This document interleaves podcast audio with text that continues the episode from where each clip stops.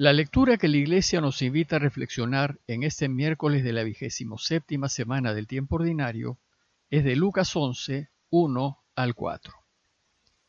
Hoy, 7 de octubre, la Iglesia también recuerda a la Virgen del Rosario. La leyenda cuenta que María se apareció a Santo Domingo de Guzmán a inicios del siglo XIII y le pidió que difundiese el rezo del Rosario. Pero recién en el siglo XVI el Papa Pío V, en agradecimiento a María por su ayuda en la victoria de Occidente sobre los turcos en la batalla de Lepanto, instituyó el 7 de octubre en honor a la Virgen del Rosario.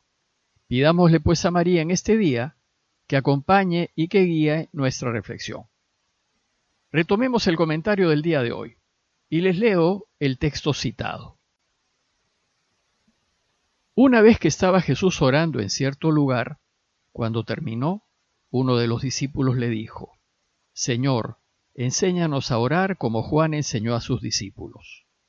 Y él les dijo, Cuando oren, digan, Padre, santificado sea tu nombre, venga tu reino, danos cada día nuestro pan del mañana, perdónanos nuestros pecados porque también nosotros perdonamos a todo el que nos debe algo y no nos dejes caer en la tentación.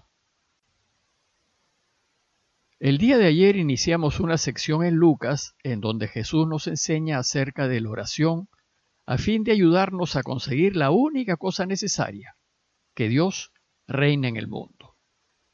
En el relato de las hermanas Marta y María, la enseñanza fue que aprendamos que la oración debe acompañar siempre a la acción y debe ser el detonante y el sustento de nuestra acción.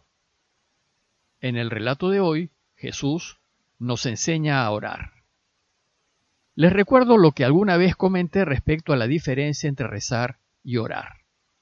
En el fondo, rezar y orar vienen a ser lo mismo, es dirigirnos a la divinidad. Pero en la forma, rezar está relacionada más con repetir en voz alta oraciones ya hechas y conocidas. Por ejemplo, uno reza el rosario. Mientras que orar es más bien una reflexión mental, es un conversar con Dios como un amigo habla con otro acerca de las enseñanzas de su camino, de las necesidades y preocupaciones que tenemos o de cualquier otra cosa que se ordene a Dios. Por ejemplo, uno ora un pasaje bíblico. Bueno, pues el relato de hoy empieza así. Una vez estaba Jesús orando en cierto lugar. Parece que era una costumbre de Jesús conversar constantemente con su Padre y compartir con él lo que tenía en el corazón, lo que estaba viviendo y las decisiones que debía tomar, a fin de elegir hacer siempre lo que su Padre desea. Por ejemplo, Lucas nos dice que oró toda la noche para elegir a sus doce apóstoles. Oró de alegría y en acción de gracias cuando volvieron los setenta y dos discípulos, y orará en el huerto cuando tenga que enfrentar a la muerte. Lo cierto es que Jesús oraba constante y largamente, y ya sea al amanecer o en la noche. Y parece que buscaba lugares silenciosos en donde pudiese estar a solas y sin distracciones. Bueno, pues en esta ocasión, Lucas nos dice que cuando terminó de orar, uno de los discípulos le dijo, Señor, enséñanos a orar como Juan enseñó a sus discípulos. Y entonces Jesús les enseñó la oración que conocemos como el Padre Nuestro. El Padre Nuestro se puede rezar, es decir, repetir en voz alta las palabras de la oración, o se puede orar, es decir, reflexionar mentalmente en cada palabra o cada frase y conversar con Dios acerca de ello, tratando de entender el sentido de lo que estamos pidiendo. Parece que la iglesia solía orar esta oración pues nos han llegado dos versiones de ella, la de este relato y la del Evangelio de Mateo en Mateo 6.9. El texto de Mateo recoge siete peticiones y el de Lucas solo cinco. Esto muestra que los cristianos, manteniendo el mismo fondo, oraban la oración de Jesús en diversas formas. El eje de toda esta oración es el reinado del Padre. Es lo que debemos pedir siempre, que reine. Pues como le dijo a Marta, es lo único necesario. Y las cinco peticiones de la oración, según Lucas, se refieren a cinco diversos aspectos de este reinado. La oración empieza diciendo, cuando oren, digan, Padre. Para Jesús, Padre significa Abba, que en arameo quiere decir papi o papito. Marcos 14:36 nos lo traduce y dice, Abba, Padre. También lo hace Pablo en Romanos y Gálatas. Da la impresión de que al traducir el Abba arameo al griego, los autores sintieron la presión judía de considerar una falta de respeto tratar a Dios con tanta familiaridad. Y en lugar de traducir Abba, usaron el griego pater, que significa padre. Lo cierto es que la oración de Jesús va dirigida a nuestro papito querido, el que nos ha dado la vida y que sabemos que nos quiere como nadie más nos puede querer. Entonces vienen las cinco peticiones. La primera es pedir que su nombre sea santificado, que sea respetado, es decir, que sea reconocido por todos, por el mundo entero, como el santo de los santos, pues es Él quien va a reinar. La segunda petición es pedir que venga su reino, y que venga pronto, que venga ya, para que reine definitivamente, para que este mundo se transforme en un oasis de paz, para que haya verdadera justicia, para que nadie sufra, ni pase hambre ni dolor, y para que la muerte sea vencida. Reina pronto, papá, para que el mundo se renueve totalmente.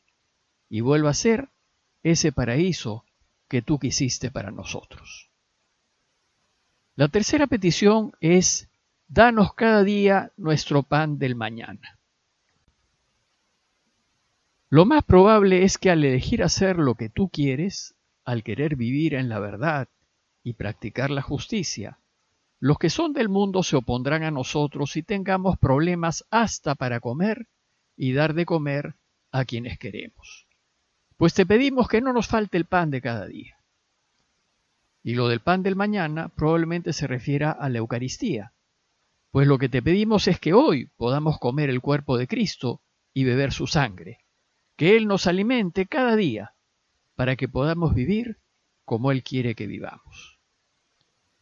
La cuarta petición es, perdónanos nuestros pecados, porque también nosotros perdonamos a todo el que nos debe algo. Sabemos ya que Dios nos perdona siempre, porque Él es nuestro papá, y todo papá que ama apasionadamente a sus hijos, siempre los perdonará. El énfasis en esta petición es que nosotros perdonemos a todo el que nos debe algo. El perdón es fundamental y necesario si queremos que Dios reine. Pues ¿cómo podemos esperar que Él venga a reinar y transformar este mundo en un remanso de paz si nosotros se lo impedimos al no perdonar? Si queremos que reine, debemos perdonar. De lo contrario, Él no podrá reinar. Por tanto, la petición es que nos suavice el corazón y que nos ayude a perdonar, a pasar la página a olvidar las deudas y a quitar el rencor de nuestro corazón, pues el rencor nos hace mucho daño, nos oxide el alma. Si perdonamos, lo ayudaremos a reinar. Y la quinta petición es que no nos deje caer en la tentación. La vida es un continuo elegir y nosotros lo ayudaremos a reinar en la medida en que elijamos la alternativa que le permita a Dios reinar. Lo ayudaremos a reinar si elegimos siempre la alternativa en donde está la verdad, en donde está la vida, en donde haya justicia. El problema es que el enemigo se va a oponer a que elijamos lo que ayuda a Dios a reinar y nos va a tentar a que elijamos lo contrario, lo que sea nuestra conveniencia, nuestros deseos y nuestros intereses. Es decir, nos va a tentar a acumular más bienes, más fama y más poder, aunque ello signifique faltar a la verdad, dejar de lado la justicia e ir contra la vida. Lo que le estamos pidiendo es que cuando vayamos a elegir, nos ayude a elegir la mejor alternativa sin marearnos por lo atractivo que es el dinero, los aplausos y el poder.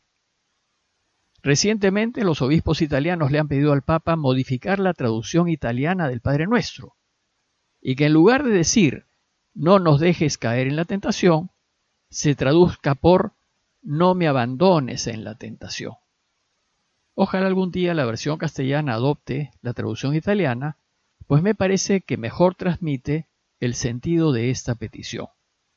Pidámosle a Él que al momento de tomar una decisión, Él esté junto a nosotros, que no nos abandone, para que ayudados por el Espíritu Santo, el buen ángel, elijamos siempre lo que Él quiere.